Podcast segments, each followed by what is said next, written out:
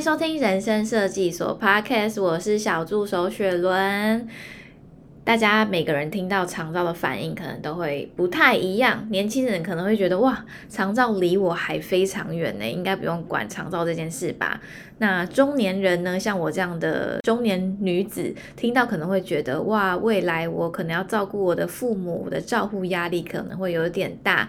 那年纪再稍长一点的老年人呢，听到长照可能会觉得哇。还是比较遇到比较好，希望自己不要死不了就好了。那另外还有一大部分的人会觉得，反正我有买保险就好了。在人生中呢，我们是有非常非常大的可能会面临到长照的状况的。当我们面临这样的状况的时候，我们应该要用什么态度跟规划来应对呢？那今天呢，再度来到我们的长照单元，在先前的二十一集，我们有跟这个老同学日照中心的主理人合作。今天呢，我们邀请到一位重量级的嘉宾，我们请到伊甸基金会的何天元副执行长来跟大家聊聊有关长照的大小事。我们掌声欢迎。好啊，主持人好，还有线上听众朋友大家好。嗯那我是伊甸基金会的副执行长何天元。那今天非常高兴也接受我们星光人寿我们这样的一个邀请。我们希望在整个人生设计所这样的一个过程当中，真的也让大家多了解长照，当然也要多了解一点基金会我们在全省所做的服务。那其实我们副执行长的经历算是非常非常的丰富哈，担任过非常多的社工的经验，然后也有在养护中心的经验，而且还有担任过卫福部身心障碍者权益推动小组的委员。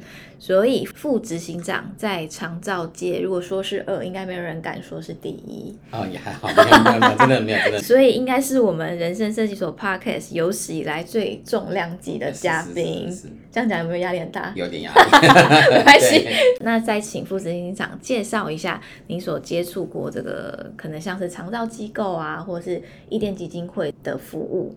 好，嗯，那伊甸基金会创办到现在已经四十一年，嗯嗯，那在四十一年当中，我们从早期的我们从职业重建开始，然后一直到早疗，一直到身心障碍，然后这几年我们一直在做长照。嗯、其实，在二十几年，我们在整个长照投入里面，我们从长照一点零到二点零，确实伊甸基金会在整个的社会里面，我们花了很多的心思力气，培育很多的专业工作人员。同样的，我们也从北到南。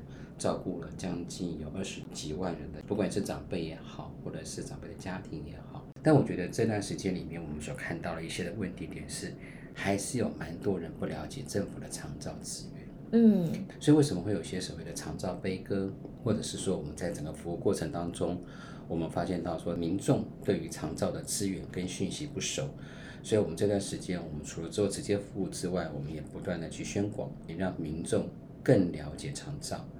那以这段时间来看的话，确实伊甸基金会在全省，目前我们从台北、新北一直到台中，甚至到最偏乡的花莲跟台东，我们都有做不同的一些长照的服务。那我觉得在这过程当中，我们可以看到整个长照里面偏乡还有都会的差距，那真的差异很大。嗯，在双北地区的长辈，可能因为家庭的经济环境比较好。所以对长照的需求来讲，可能是比较是属于像一般的陪伴，或者是说想协助一些沐浴，可能有备餐。可是我觉得到了偏乡了之后就不一样了，因为我们在都会型的话，我们可能搭捷运方便，嗯。可是到了像台东，我们在台东长滨也有一个比较日间照顾的一个据点，那我们那个据点有做送餐。它一样的长滨，嗯，可是它是一个原民部落，名称叫韩西部落。对，从那部落从我们那边到那个部落里面，光开车还有四十分钟以上的车程。嗯、那每天所看到的那些长辈，其实，在那个部落里面，目前看起来可能只剩下五位长辈。那那个部落的年轻人，大家都已经移到了都会北漂，对，移到平地了。所以你可以看到。在偏乡长辈里面，他的需求其实他除了是送餐之外，他可能真的要陪伴。嗯，所以我们每次对我们送餐志工的时候，我们都鼓励他们，不是只是送餐到他的他的家里面，而是可以借由送餐的过程当中关心长辈，跟他聊聊天。没错，嗯，所以我们很期待说，其实在整个的都会跟偏乡里面的长照，它整个的状况真的是不一样。嗯，那在偏乡里面，他可能就是独老。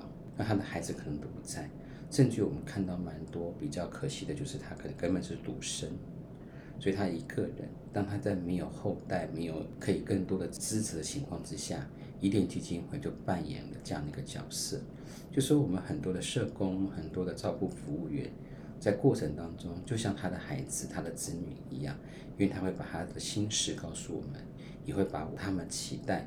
他们所担心的，还有他们所焦虑的事情，会告诉我们。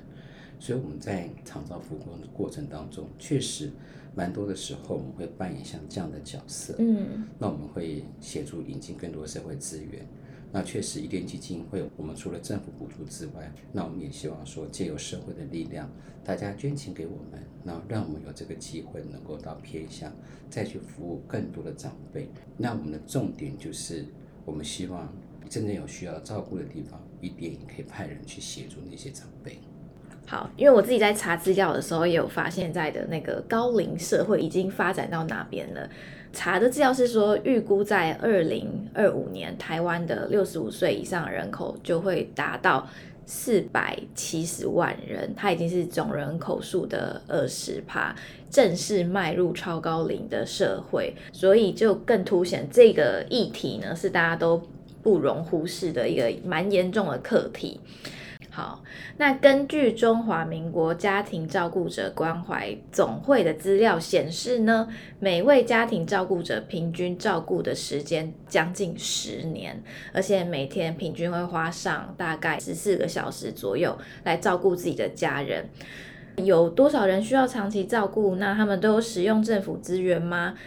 其实台湾需要长照的民众大概有七十六万人，但是统计到二零一九年哦，大概只有二十四点二万人接受长照二点零的服务，嗯，所以这个比例蛮恐怖，就是显示高达将近七十趴左右的人，其实他都没有接受，也没有申请这个长照服务。就像刚刚副执行长有提到的，可见有很多人都不知道有什么资源可以去运用。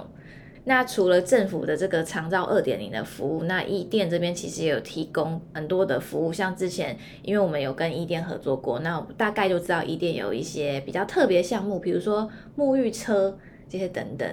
那副执行长这边可以再更详细的说明。伊甸针对长照有什么比较特别的服务吗？其实我们在一店里面，我们目前来讲，我们在全省有九间居家式长照机构。嗯，就是我们会派居服员到案家里面去协助案家，然后协助长辈。是到长辈的家里面，对。嗯。那我们除了关心我们长辈之外，我们这两年我们也特别的训练我们的居服员，跟我们居服员讲说，如果你发现长辈的家里面的家庭主要照顾者。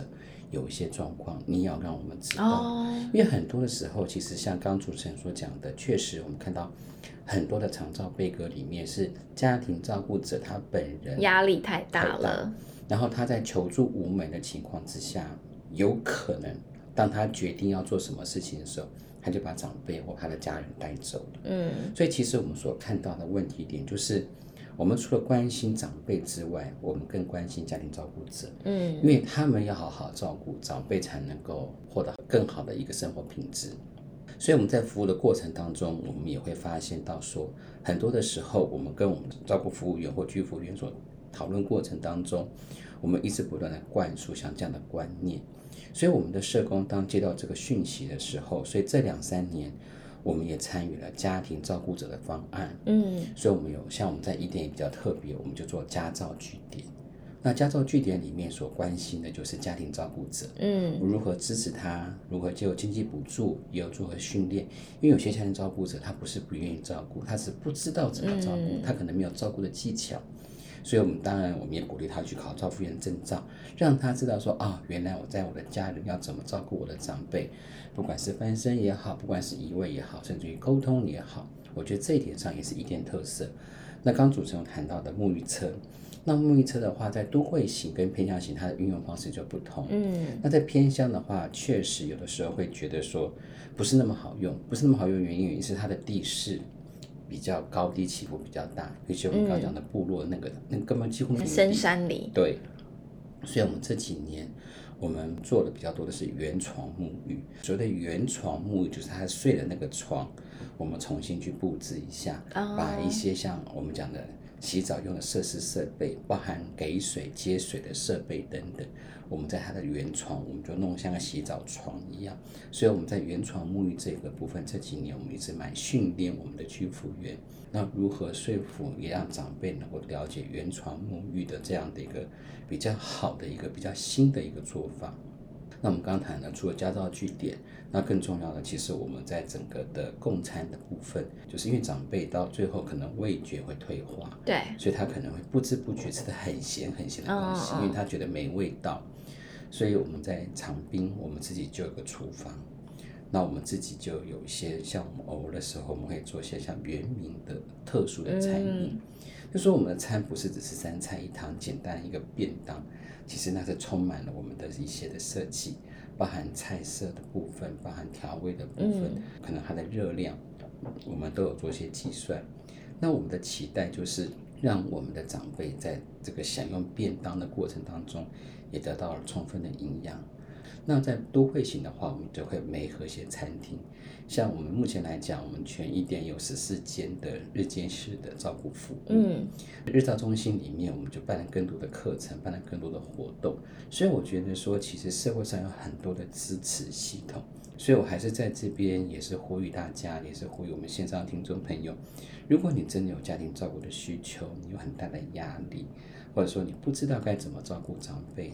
你可以打一九六六，或打到伊甸基金会，我们各地的居服中心，他们都会帮你做解答，然后他会告诉你要用什么样的方式寻求到更多的政府的资源，不论是来自于伊甸也好，或来自民间团体也好，我相信很多的民间团体他们都很乐意的帮忙跟照顾，但重点就是说家属要得到喘息，对，所以有的时候我都会跟家属讲说，你送到日照中心来。因为有些人，尤其是比较偏乡，也不能叫偏乡，就是说他比较是属于农村的一个、嗯、一个生活，交通可能也没有像台北那么方便。对，一方面交通，一方面他们的心态。他总觉得说，哎呀，把老人家送到机构、嗯、或送到外面是不孝顺。对对对对对。那我都是跟家长说，你不要这种想法，因为你也要活下去，你要有一定的经济收入，你才能够照顾你的长辈。如果你都没有收入情况之下，你怎么照顾你的长辈？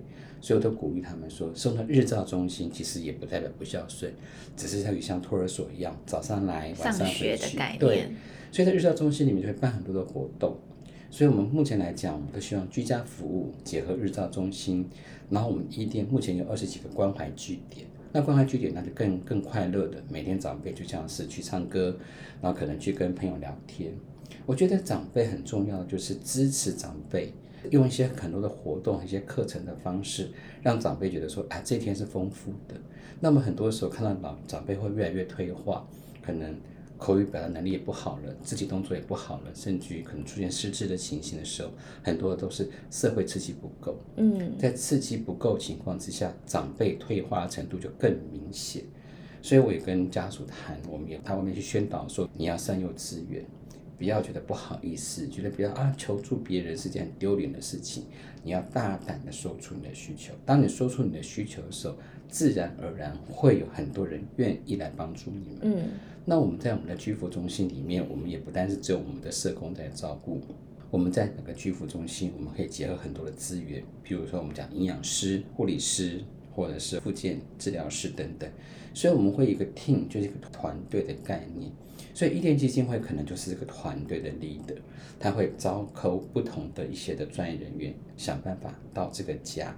去到帮他们做一些的服务的改变。那伊甸基金会这几年，我们也做居家无障碍的修缮。嗯，所以很多的传统家庭，比如说考公寓房子好了，它可能真的就是老旧公寓，它可能无障碍设施没有那么好。然后，尤其是他的洗澡空间，因为长辈几乎天天都要用到厕所。对。那他厕所不方便的时候，对长辈来讲就很不方便。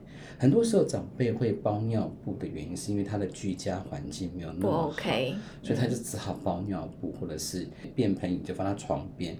其实谁会愿意自己的床头旁旁边放个便盆椅？嗯这都不是一个很好的生活空间跟环境，所以我们这几年我们也做了很多像这样跟政府去倡议，然后到居家去帮他们做无障碍的修缮，把原本有障碍的环境变成无障碍的环境。那另外政府这几年也针对比如说好，我们讲的公寓型的房子，还是在台湾还是占大多数，所以我们也引进了爬梯机。比如他住三楼四楼，他可能没有办法下楼，对，用爬梯机的方式让长辈到一楼，然后用扶康巴士接到医院去就医。我觉得这些目的都是让长辈不要每天只被局限在他的小空间里面，嗯，只能躺在床上，对，其实吃东西，其实每天睡觉，躺床上能够吃东西跟睡觉也就好。那最怕的就是他每天两眼睛都看天花板，孤零零的过完他人生的下半场。嗯，我觉得这才是最可悲的。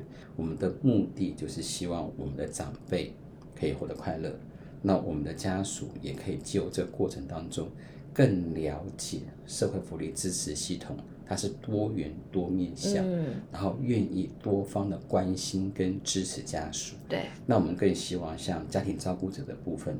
这几年，我们也跟政府有做倡议，就是比如说，哈，家庭照顾者是不是应该领取合理的照顾津贴？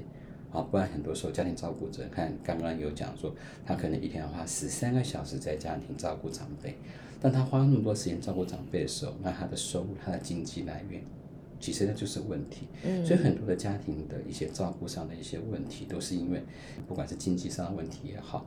或者照顾上的问题也好，可能很多时候都是女儿被迫或媳妇被迫照顾。嗯，我觉得这些问题点都可以透过很多的一些方式，然后让家庭照顾者不会有那么大的压力。所以我还是希望说，听众们，如果你发现到你的周遭朋友有这样的照顾的需求、照顾的压力，请他们记得打个电话啊，一九六六这个专线电话，嗯，其实你可以得到你要的帮助。而不是一个人就这样子很辛苦的照顾，然后完全没有支持的情况之下，其实你倒了，你的家人也会倒下去。对。因为之前跟同事聊天有讲到说，其实现在基本上很多都是老老照护，那有一大部分原因，就像刚刚副执行长讲的，因为老一辈的人比较有那种包袱，就觉得我把长辈交给比如说外劳啊，或者是看护照顾是一件很不孝的事情。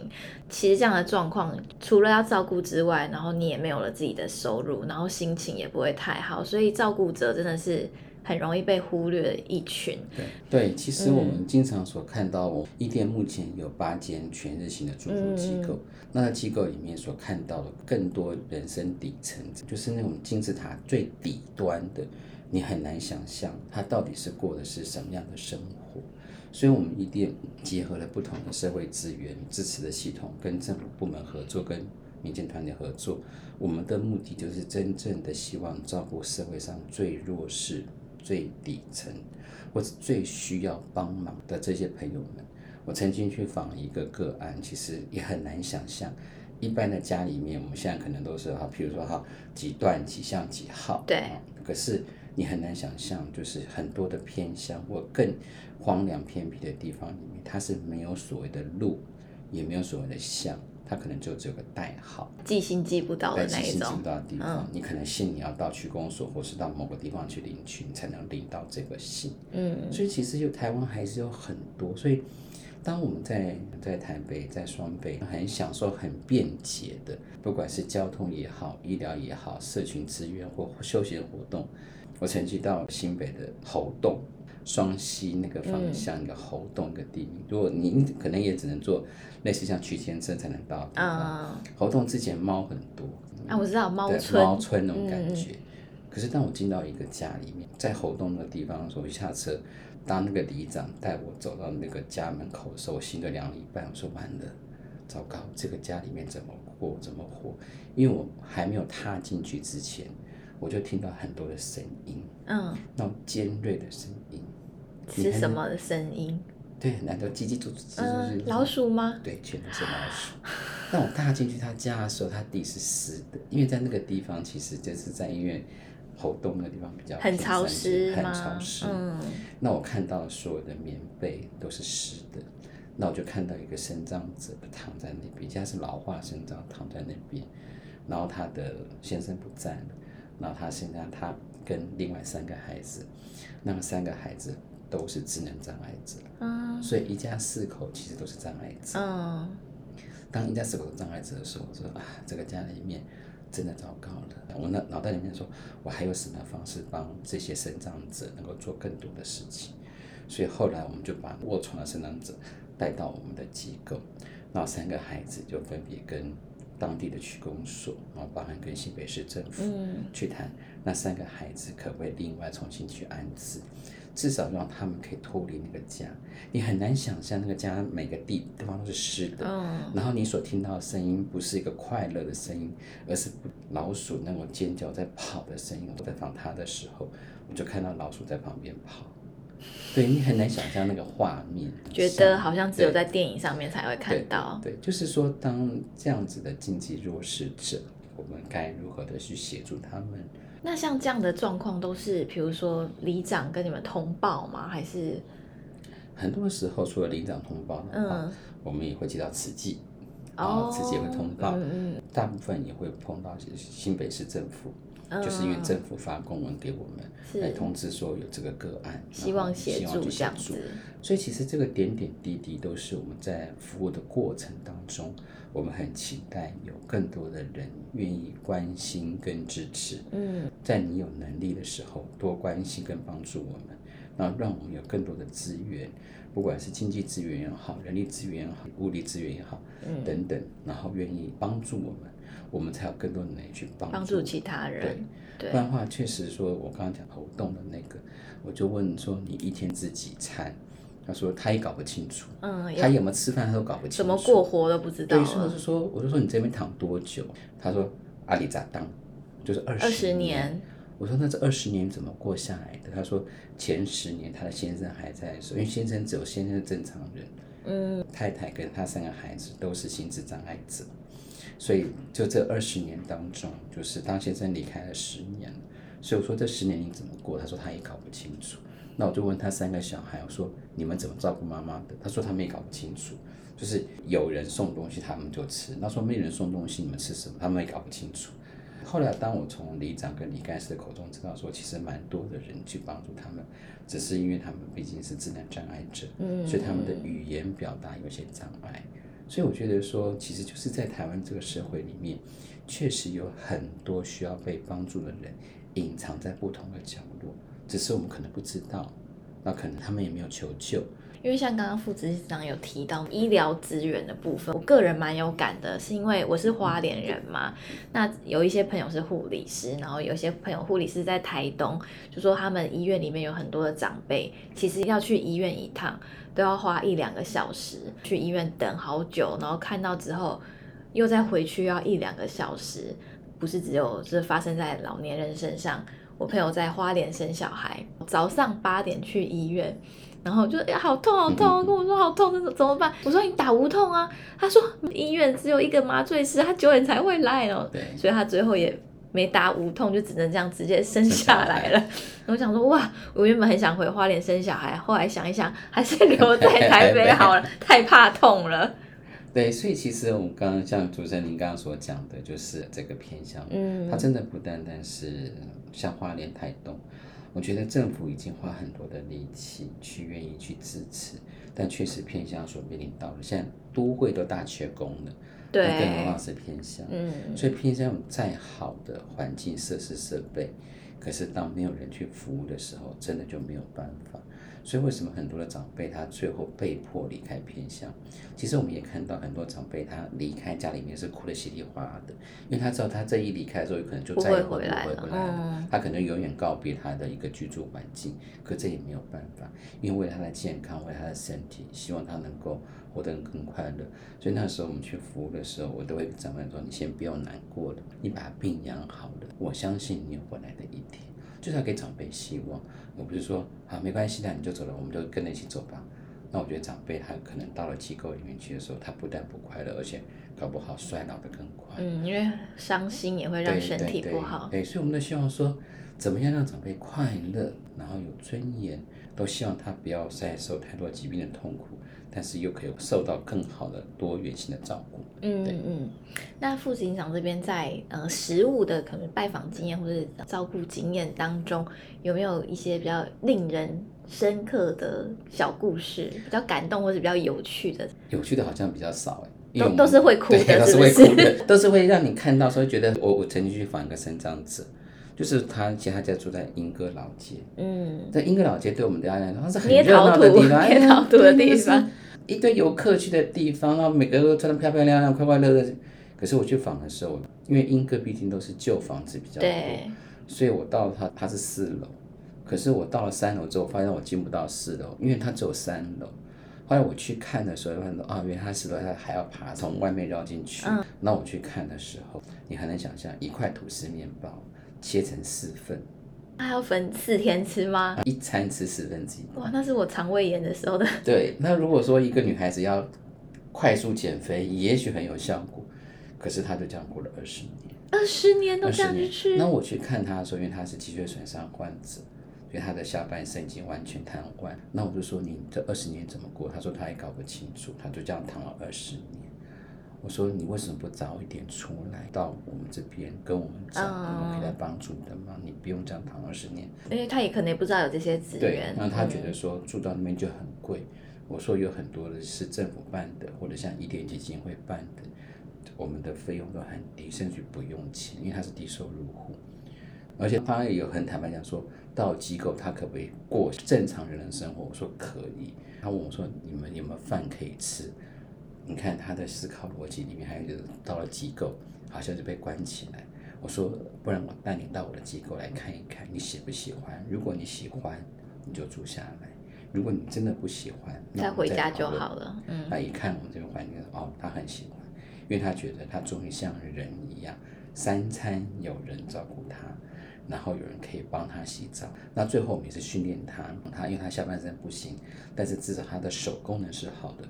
所以当他住到我们这机构来的时候，嗯、我们除了提供照顾服务之外，我们也鼓励他可以做些手工就业这样子。对，所以他其实慢慢的整个人生会改变，并不是只是一个单纯的照顾而已。嗯，其实它是一个陪伴，它是一个支持，它可以结合更多不同的资源、不同的管道，让我们所有的不管是长辈也好、生长者也好，甚至于这这几年的家庭照顾者也好，嗯，他都能够得到关心跟喘息。所以有的时候我都会跟家属讲说，你想想看，如果你白天的时候把长辈送到日间照顾中心，那是不是你这段时间你就 free 了，你就空了，你搞不好可以做你想做的事情，甚至还可以回去上班。对，搞不好你还可以上班，你就是不不能上班，至少你可以去逛街吧，对对对，至少可以休息一下吧，嗯、你可以睡个觉，或是你可以做你想做的事情。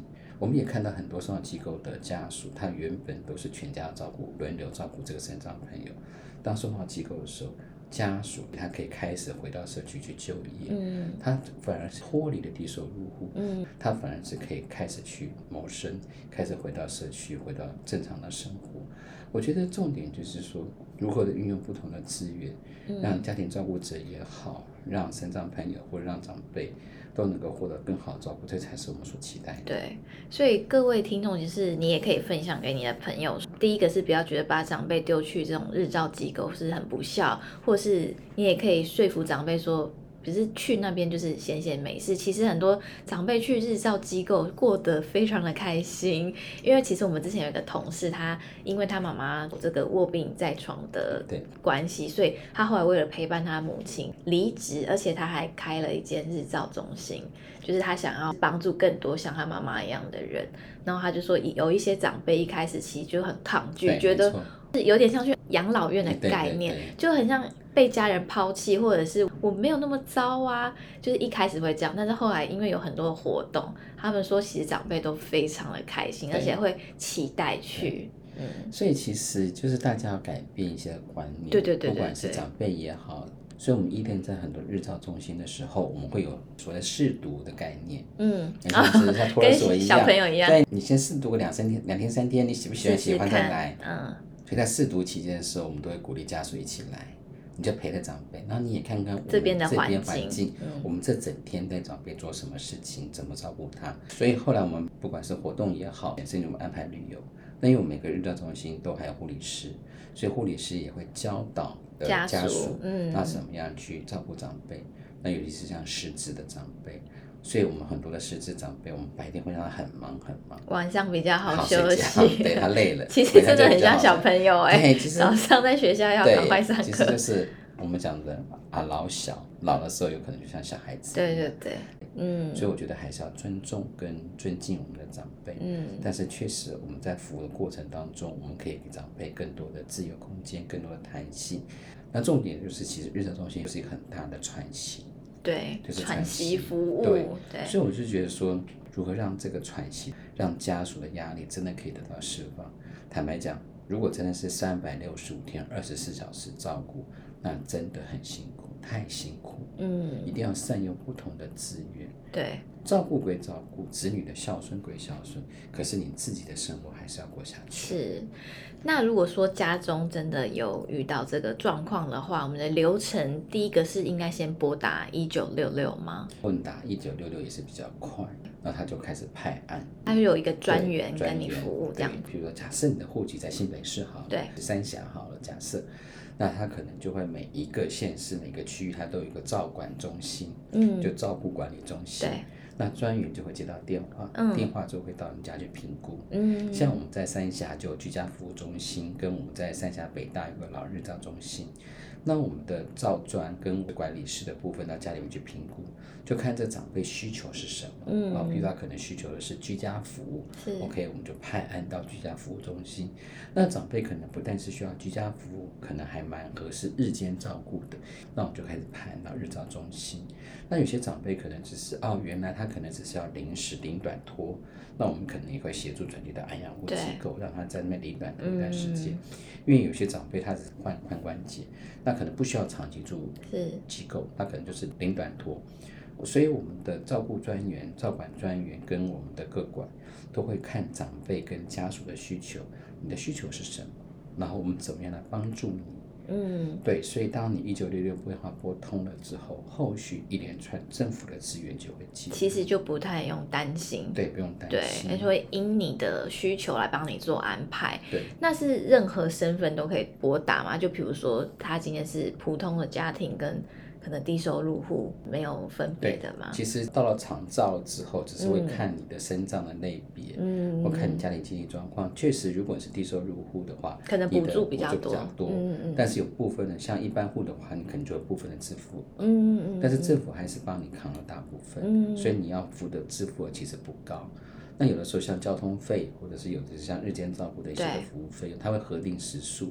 所以你在依据这核定的时数情况之下，就可以去使用这些资源。嗯，那重点就是，不管是照管专业也好，或者是我们各管师也好，我们都会依据长辈跟家属的期待，尽量把它规划好。嗯，包含可能像像现在我们的居服其实还用系统化，所以他可能比如说他是早上的九点到十一点需要服务。那我们就会派人在这个时间里面去服务你。嗯、你可能除了洗澡之外，你可能要陪伴购物，这些点点都可以在核定的项目里面帮你完成。所以其实居服它是一个蛮大的一个服务体，你可以依据你的需求，那依据你的期待。然后做不同的规划，它有点像个套餐一样。嗯，我可能礼拜一要洗澡，礼拜二要干嘛，礼拜三要干嘛，对，就可以把这样套餐组合成一个起付包，从这个给付包里面选取你的要求。所以其实台湾针对长照算是蛮多资源可以运用的。所以各位听众如果有遇到这样的问题，或者身边亲朋好友有这样的状况的话，就是千万就不要一个人埋头苦干，有很多的资源可以让你去使用。那伊甸既然有做那么多项。的服务当然，就是费用哪里来呢？就是希望大众的这个爱心，尤其是捐款方面。那像我们人生设计所跟伊甸就是合作捐款活动，今年是已经第三年了。在一百一十年的捐款对象是成人生长，那一百一十年就是去年我们的对象是偏乡儿童，所以今年呢，就是我们刚刚前面讲的老人服务的部分。那在一百一十二年，也就是今年捐款活动叫做“人生一里路，星光来照顾”。那其实从现在开始就已经活动是上线了，一直到明年的一月二十三。那各位听众呢，可以在我们的活动期间，只要到一店的官网线上捐款的网页去搜寻老人服务的页面，然后里面其中一个是“人生一里路，星光来照顾”的专案。就可以做捐款的动作。那如果你的捐款有达成满额集聚的话，我们还有赠送一些捐款的赠品。那单笔捐款满新台币一千二的话，会送我们人生设计所透明的折叠伞。那如果是每个月固定捐款三百块，为期十二个月以上的话呢，或是单次捐款三千六，我们也会赠送一个雨伞，再加一个平板电脑包。那在我们活动期间呢，只要完成我们以上刚刚有提到的捐款集聚的民众，还可以获得一次抽奖机会。是抽什么呢？是抽 AirPods。所以，请大家一定要好好的把握时间，支持这项活动，算是做善事。除了刚刚我们讲了很多这个长照的服务的项目，其实伊店针对其他的对象。也是有非常非常多的服务项目，大家有兴趣的话，其实都可以上一店的官网去搜寻，里面其实有非常非常多的资讯，而且你要捐款对象也有很多，像我们刚刚提到的，呃，偏向儿童啊，然后还有弱势家庭这些等等。那除了我们刚刚提到，我们跟伊甸有合作这种捐款活动，那最近他们还有推出了另外一项，也是针对长辈的活动嘛？对。那请那个副执行长跟我们介绍一下。OK，好。其实我们现在已经看到，都已经快十二月了，再隔一个月，其实是呃传统中国年，所以其实，在伊甸在每一年的这个时候，我们都会办所谓的爱围炉。嗯。那爱围炉的目的，其实就是让不管是住在机构的的身心障朋友。